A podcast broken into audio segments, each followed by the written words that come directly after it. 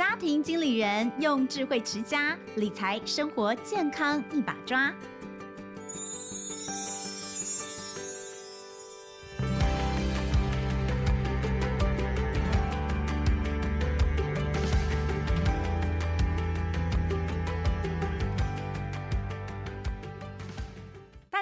欢迎收听《亲子天下家庭经理人》，我是主持人萧同文。哇，我跟你讲哦，今天我们要来聊的这个议题哦，大家要听仔细了。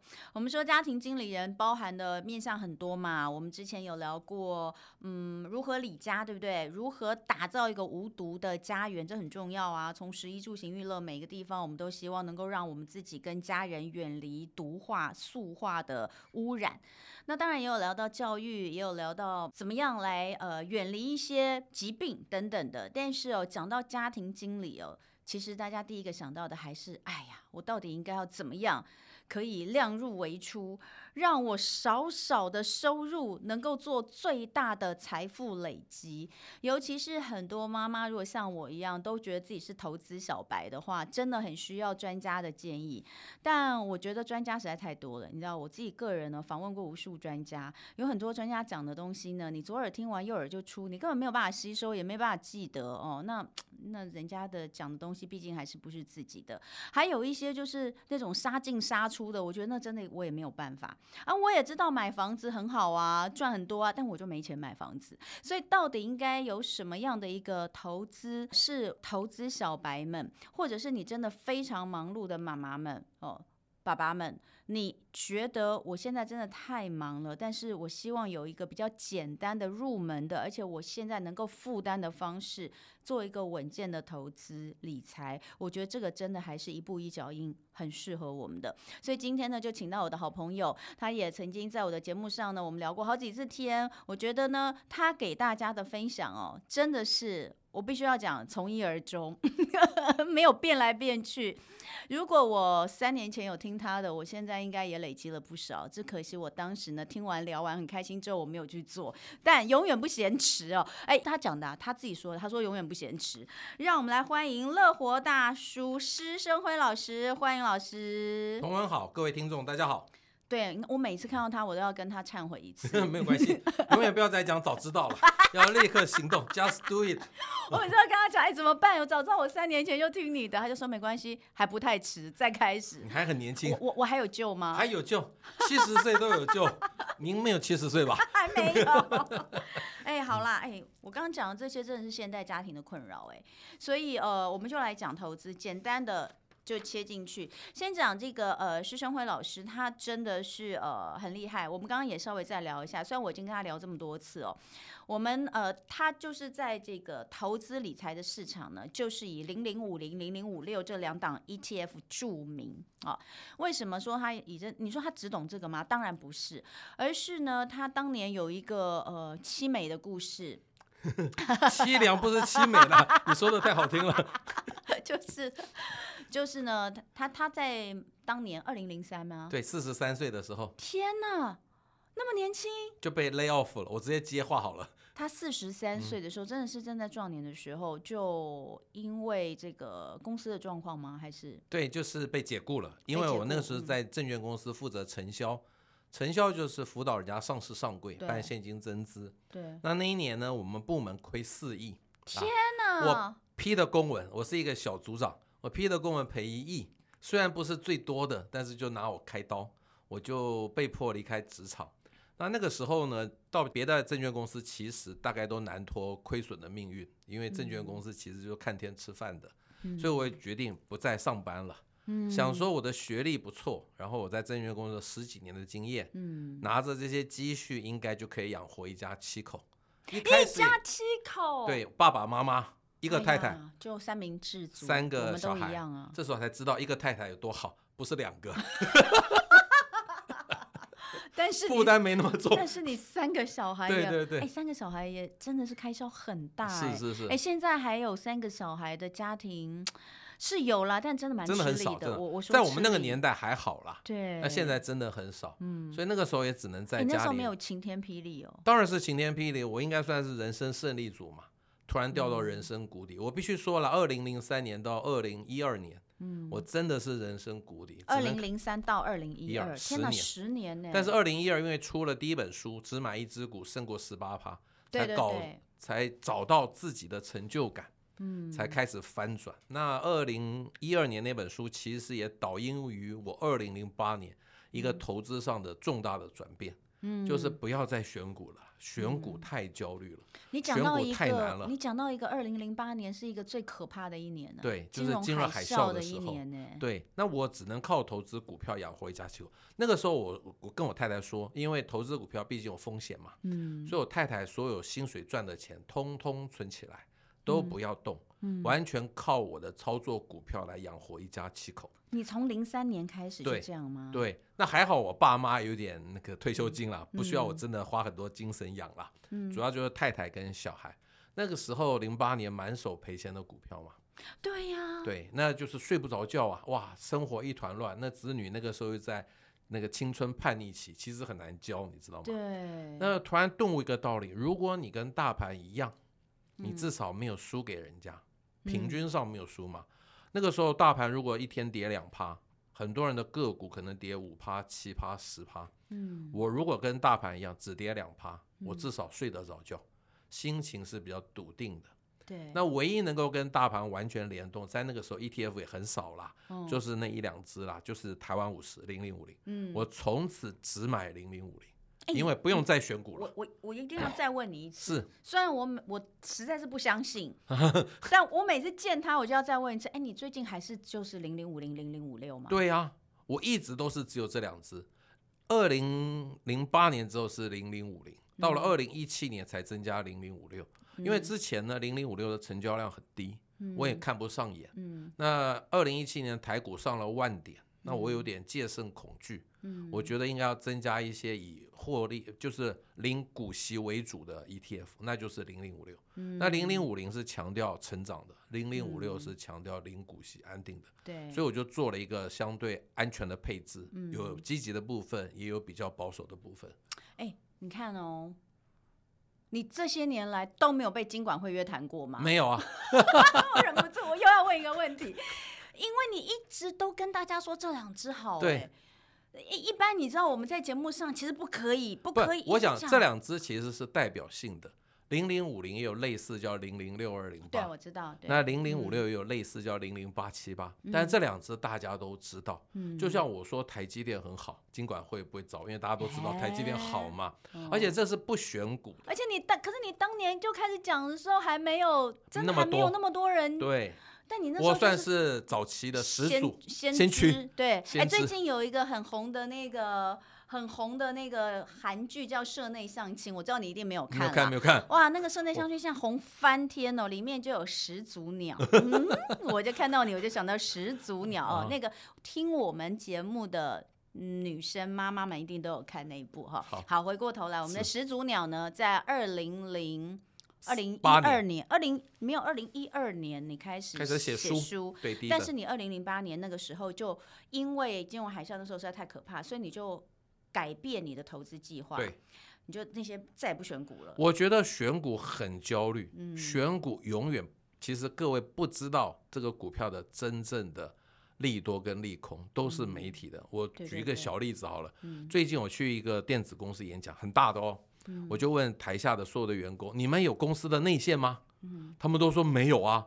我就说：“你们连自己公司的内线都没有，你们为什么相信知自己知道别家公司的内线呢？”很多投资人哪有内线呐？都是看研究报告的。那这个东西到底，我不能说没有真实性，到底有多少？怎么讲是可以接受、相信的呢？嗯，所以我后来就不再选股，因为不选股就不要管这些资讯啊，就买零零五零。零零五零是台湾最大的五十家公司的组合。嗯，虽然它没有个股涨得凶，但是它因为风险完全分散。你能想象这五十家最大公司一家突然出事吗？可能啊，但是五十家会同一天出事吗？不可能嘛。一家可能突然倒闭，五十家也不会同一天倒闭啊。这就是我会为什么后来只买 ETF 这两只的主要的原因，就是它风险完全分散。嗯，那零零五六是三十只股息值利率最高的股票，嗯、同样的三十只不会同一天倒闭，嗯、也不会同一天出事。嗯、你不能期待它有一个爆发性的获利，这是不可能。选个股有可能，但个股有的会让你赚大钱，但其实很少人真的赚到大钱，嗯、也会让你赔钱啊。因为你对于个股都是听说，嗯、永远不可能真的知道。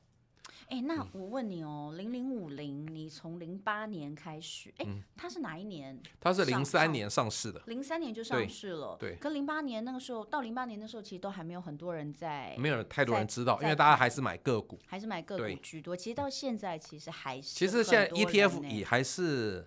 已经成为显学了，比当年越来越多 ETF 啊，对，只是说它的那个投资的标的可能不太一样，选的这个选中了，基本上 ETF 就是选很多，对，啊，可能比如说生技抓一堆，然后呢，呃，这个半导体抓一堆，哎，这个绿能抓一堆，哦，大概就是这样子。但是这个叫做主题型的 ETF，对，我反而不是很建议，你没有这个这个产业的背景，你不了解这个产业，其实不适合买。你还不如去买那个完全不需要做任何研究的，就是那两类。零零五零代表的是就是连接台股大盘的，对。零零五六代表的就是标榜台股高股，这些都不要研究哎，通通不要花脑筋。我觉得各位都是可能是新手父母，你要把时间精力花在怎么让这个家庭更美满上面，怎么教养子女啊？你不应该被这种投资里头的焦虑。搞乱你的生活步调啊！嗯、大家要把轻重缓急弄清楚。嗯嗯、投资其实是很简单。嗯、我讲一个重点。嗯、买股票，谁说一定要卖股票？嗯、如果只买不卖，是不是少了一半的事情？是啊，可是我就这样子，我不跟你讲了一百遍，我就下市了呀。对，我但是几只都下市了耶！哎，我发现的时候已经哈。变壁纸哎！我要继续讲下去，不是每一只都可以买的不卖啊，只有同时符合这两个条件，你可以买的不卖。哪两个？第一个条件，嗯，这个公司几十年来都有配息，每一年都配哦。嗯。第二个，这个公司大到不会倒，也就是说，它万一倒的时候，台湾大概风雨飘摇了。要同时符合这两个条件，没有那么多，但也没有少到找不到。我随便举例，嗯，台积电符合吧？嗯。中华电符合吧？嗯，台塑、嗯、国泰金、兆丰金都符合啊。嗯嗯、其实你买这些股票都很绩优啊，就买了就好了。嗯、但是缺点是什么？第一个，你不可能买所有的龙头股，每一只都买，可能一般人没那么多钱。第二个，个股都有突发性的利空，但是刚刚讲的这些大公司啊，通通都在零零五零里面，嗯，它都在里面了。所以它风险完全分散，嗯，你也不要去管台积电哪一天突然出事怎么办？台积电出现利空的时候，其他几只不一定会，不是几乎不会同天出事啊。那大家对台积电当然充满了想象，说台积电会到一千块，但是大家忘记了，台积电到一千块是有个假设，如果它每年成长率十二趴，六年之后会到一千块。嗯，万一它没有成长那么多，谁知道呢？嗯，就不会到一千块。但是所有的人都只记得一千块这数字，嗯，不记得那个假设，这就是选个股最大的麻烦的地方。嗯，但零零五零你根本没有期待它会涨多少，大盘涨它就跟着涨。涨，大盘跌它也不会涨，它就跌。但你绝对不会输给太多的人。我觉得你只要跟大盘一样，应该就赢过八九成的投资人。嗯，所以我零零五零零零五六写了十五本书，一以贯之。对啊，都在写这个。我每次都觉得老师你又出书了啊，又是这两只，到底为什么可以写这两只，连写十五本书，而且本本都卖？这个我觉得实在是我非常非常佩服你。我现在终于懂了两个原因。因为有人就永远都还没买嘛。对。那你要谢谢我啊。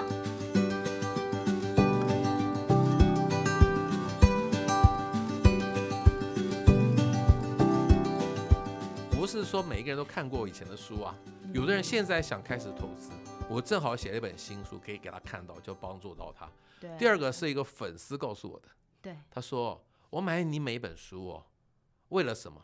要确定你没有改变。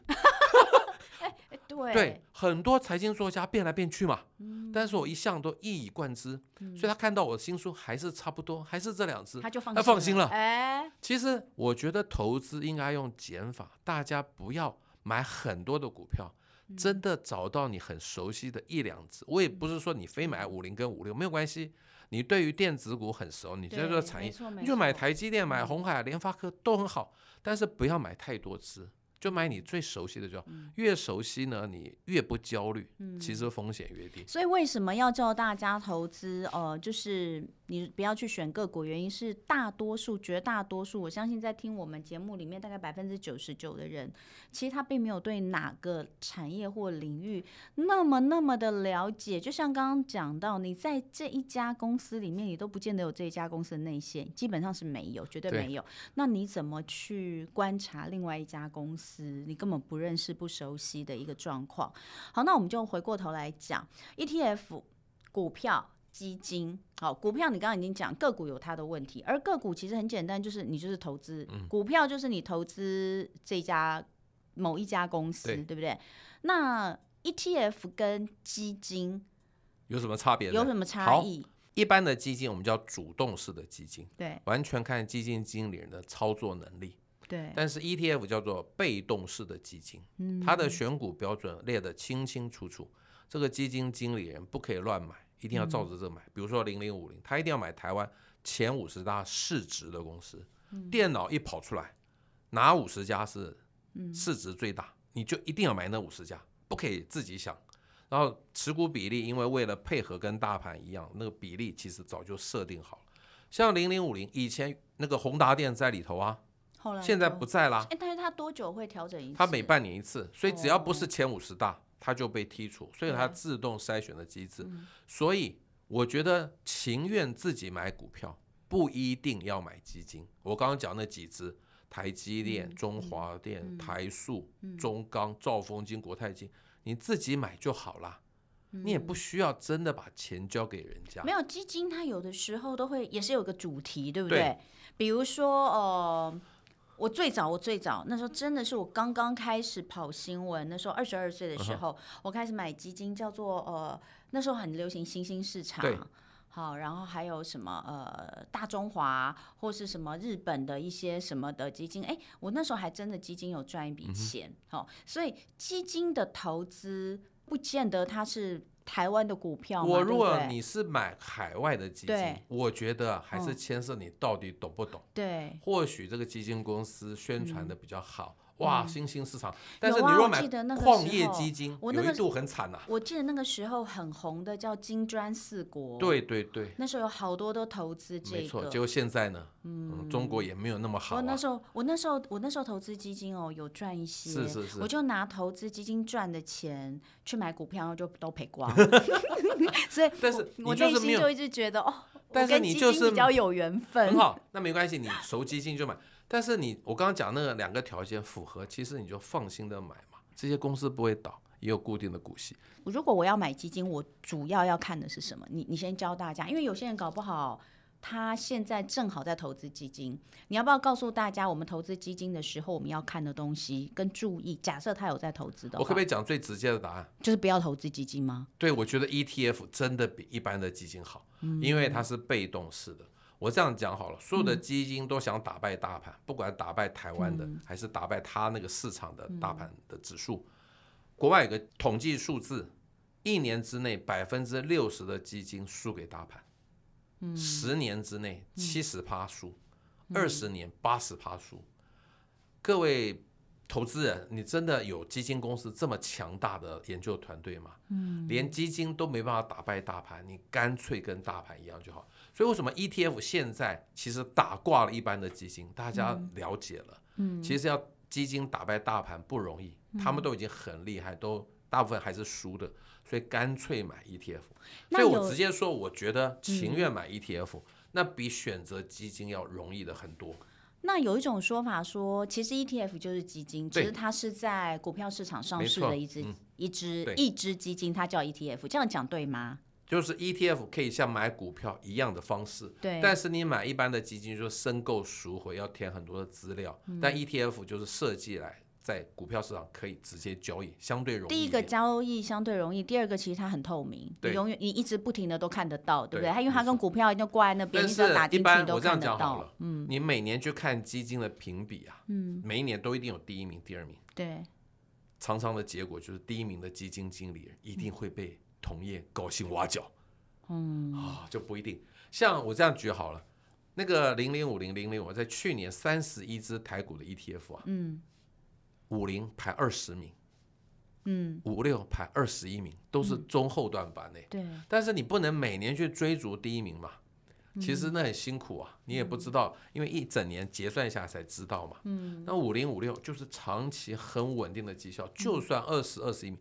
去年一个赚十九趴，一个赚十七趴，这么高啊。对啊，你买这两只根本不要用脑筋，你可以把脑筋好好的花在教育教育子女的身上啊，或者是充实你的工作应该有的技能。我真的强烈的建议大家不要花太多的时间，因为因为之前啊，呃，就是。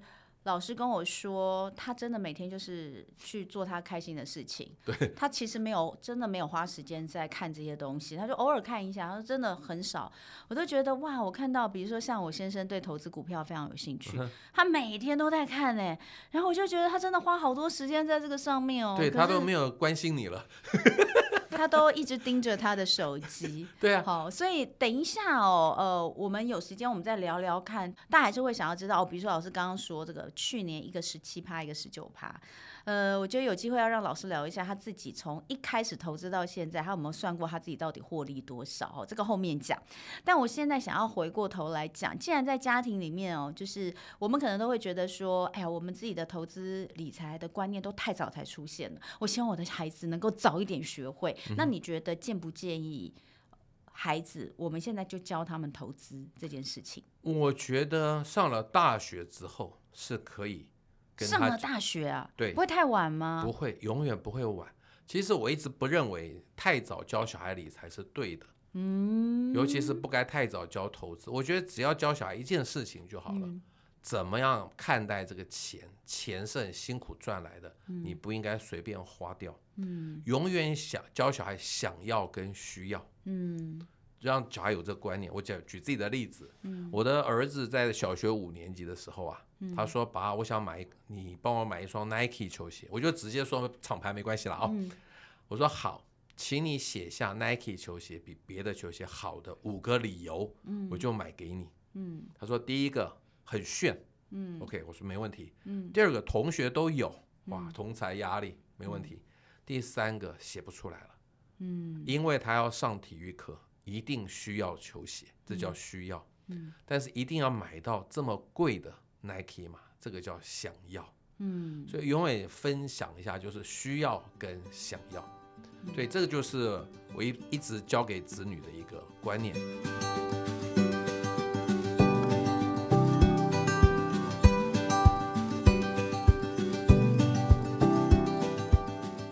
还有呢，父母啊，必须。以身作则了，嗯，小孩子才能够学到怎么样子节俭。再举我家的例子，我们家我跟我太太还跟三个小孩，我们出去吃饭呐，永远只点两客全餐，每一个人都点单点，哦，但是加副餐的部分啊，就只加两份，哦，因为汤跟沙拉，一个人吃喝汤，一个人吃沙拉，嗯，副餐呢？一个人喝饮料，一个人吃蛋糕，嗯，那还有一个人就是单点嘛，就是我啦，嗯，那如果比如说是我生日好了，嗯，我就可以吃全餐了，其他四个人还是两个人共用一份，那其实就是从小给他们一个节俭的观念，绝对不要认为钱是很容易赚到的，小孩要什么，爸爸就给他，嗯，常常叫他去分析这个，但会觉得你会觉得我很苛。但我觉得这个就是慢慢给他们一个观念。我觉得那个高中以下的人，就是好好的教他们存钱。最怕的是什么？太早教他们投资啊。他们真的开始赚钱了，他们会觉得这个人生很简单。对。会觉得自己很厉害，还需要好好念书吗？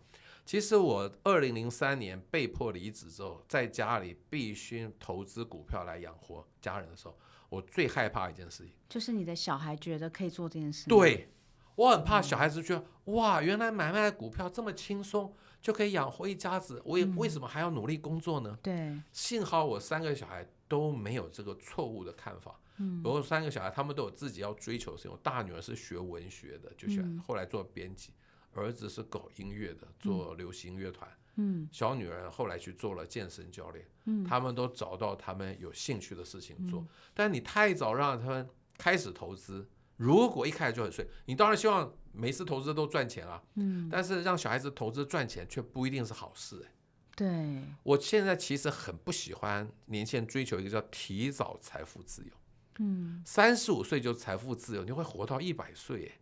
这六十五年你要做什么呢？每次这些人都跟我说，我想做什么就做什么啊。嗯，这最大的问题是你根本没有想清楚，而且跟你讲，只靠投资赚钱的时候，你会跟这个社会脱节。嗯，你会离开这个社会，你开始对自己没有成就感。对对，因为赚钱，哇，我日子就没问题啊。你不会再去想去做任何更有意义的事情。人生的成就感其实来自太多方面，只有钱带来的成就感，真的到最后你就会乏了，知道吗？你会觉得哎，好空洞哦。是啊，对啊，就像比如说，你看，我都常常讲，大家知道我广播节目嘛，我每天早上两个小时陪伴大家，我都说那真的是做兴趣的。你说，你说大叔每次来接受我们访问也是做兴趣的啊？是啊，是啊。那个车马费，大家一起去加一个全餐还不够。对对对。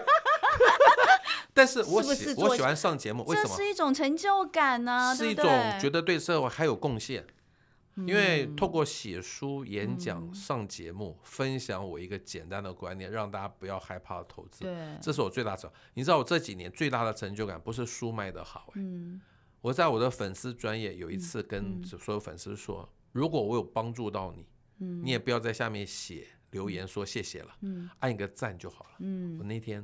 拿到一万个赞，哇，这就是成就感，你知道吗？有一万个人真的得到我的帮助，不止一万个人，嗯，可能是一万个家庭啊。对。对，因为大家。很多人害怕投资，但我却告诉大家，投资其实相对没那么难了，而且绝对不止一万个，因为现在脸书触及率好低哦。对对对，所以只是那一万个刚好有看到按了赞。而且因为我我都不下广告，我觉得我触及率有点低。哎，可你刚刚讲那一段我好感动，嗯，真的我真的好感动，因为为什么？哪一段？就是你刚刚说到，就是嗯，不要太早让孩子接触投资，因为如果他，然后你刚刚讲到你在家里面。那一段时间，你最怕的是你的孩子觉得原来赚钱这么容易，我为什么要努力？我不禁想到，其实像你看前阵子学测刚结束嘛，哦，然后大家就开始啊，今年这些孩子们考到哪里啊，等等的。我开始想，其实，在很长一段时间，我们在跟孩子分享你未来要往什么方向去的时候，其实很多都还是还是用呃，你这个职业将来会给你带来多少的收入来看。其实现在想想，也是一直都是在往前看。虽然这是一件非常实际跟现实的事情，他如果不需要，我们现在就不用在这边聊投资理财，嗯、对不对？可是他绝对不会是全部，对，他绝对不会是全部。有钱不是万能，嗯、但没钱万万不能。所以我就希望大家工作之余，嗯，投资的部分叫 bonus，对，多赚的。但是千万不要因为投资亏损侵蚀掉你的工作。这样子讲回来，其实还是扣回老师一直以来一一以贯之的道理，就是说，你不要花太多时间在烦恼投资这件事情，你要尽量把它简单化，因为你要花更多的时间，可能在你真正呃让你会有非常有成就感的一些工作、一些兴趣。呃，家庭的经营，或是其他健康公益上面，那个是有更多的成就感。但是投资是我们希望多一点，有多一点的收入。但是我希望它是一个简单，而且我不用花很多脑子去做的。所以我常常说，无脑投资。嗯不要用脑筋投资。刚刚讲这些大公司股票，你有用脑筋去，你就不用嘛。买这种 ETF，你也不用啊。那这样子你才有时间解决其他人生的烦恼。每一个人的烦恼都很多，但每个人烦恼都不一样，没有一定的方法解决所有的人问题。但是投资就是为了赚钱嘛，赚钱是为了花钱嘛。那这样子大家都可以用一样的方法来解决。好，所以呃，今天呃，先聊到这边哦，因为我们最后还是要请老师来建议我们几个，不管是我们自己可以用，或者是跟小朋友一起来聊，建立正确的金钱观跟价值观的一些工具。那第一个呃，生活妙管家呃，施生辉老师要帮他大家补充的资源就是《无脑理财术：小资大翻身》，这是书，这是我写的书，嗯、没错，因为刚刚一直在讲无脑理财，因为这里头。写到很多存钱的，这是我所有的书里头写存钱最多的一本。嗯，因为小资男女还是要存钱，不存钱是不可能开始投资。嗯，好，再来就是。呃，这是亲子天下的十五堂亲子理财课，全家一起换颗富脑袋，就是儿童财商必修。这个其实之前也有其他老师有推荐过。呃，亲子理财课，那是老师推荐这一堂课的最主要原因是，我觉得你就是要以身作则了。嗯，其实所有的小孩都看爸妈怎么做。对，如果你是很奢侈，常常。啊，花钱如流水的话，嗯、你的子女也会这个样子。但我觉得亲子理财课，嗯、我觉得最重要的是建立对钱的正确态度，嗯、不能乱花。好，第三个资源呢，这个是给小朋友看的啦，这是小兔子学理财套书，这也算是可以给小朋友的第一套财商智慧套书，是绘本。老师可以帮我们介绍一下吗？我想这个绘本当然会比较吸引小朋友来看了。嗯，我想这套书呢，就是可以跟小朋友讨论这个劳动的价值。嗯，对，还有这个理性的消费。像刚刚你讲的嘛。对对，劳动的价值，因为其实就是代表你花多少劳力去，你可以换取多少，而不是说不劳而获这件事情。那还有怎么样节约规划？这其实我刚刚一直在强调，有效重组等重要的概念。我讲建立正确的金钱观是很，我觉得这是很重要。你看我小孩才六岁哦，小的那个。他常常都跟我说：“妈妈，那那个要多少钱？”哦，我就说：“哦，比如说一百五十块。嗯”哦，很便宜嘛！我说你到底有什么资格说它很便宜？你是有赚过哪一毛钱吗？对对对，我觉得这个我觉得真的对对对，这个真的就是有一些东西你可能需要透过一些故事哦。所以好，刚谈的这些书啦，或者是课程啊，大家觉得是不是不够呢？想要看更多好书的听众，也欢迎参考亲子天下 Podcast 的好书专卖店，节目下方的资讯栏都有连接。那今天非常谢谢施生辉老师来跟我们一起聊家庭理财的部分。呃，当然我。相信大家觉得还不够，我自己每次跟老师聊天，我也都觉得还不够，所以我一定还会邀请他再来聊聊其他有关于到底我们从年轻哦到有了家庭，呃到可能现在有什么样不同的一个存钱的方式，我想都会有点不一样。下次有机会再跟老师聊天。而下一集呢，我们要聊的就是报税，因为报税的季节快要到了，所以敬请期待哟。那今天非常谢谢大家收听《家庭惊人》，我是童文，亲子天下 Podcast，周一到周六我们聊教教育谈生活，开启美好新关系。欢迎大家订阅收听 Apple Podcast 跟 Spotify，要给我们五星赞一下，也欢迎大家在许愿池给我们回馈。下次见喽！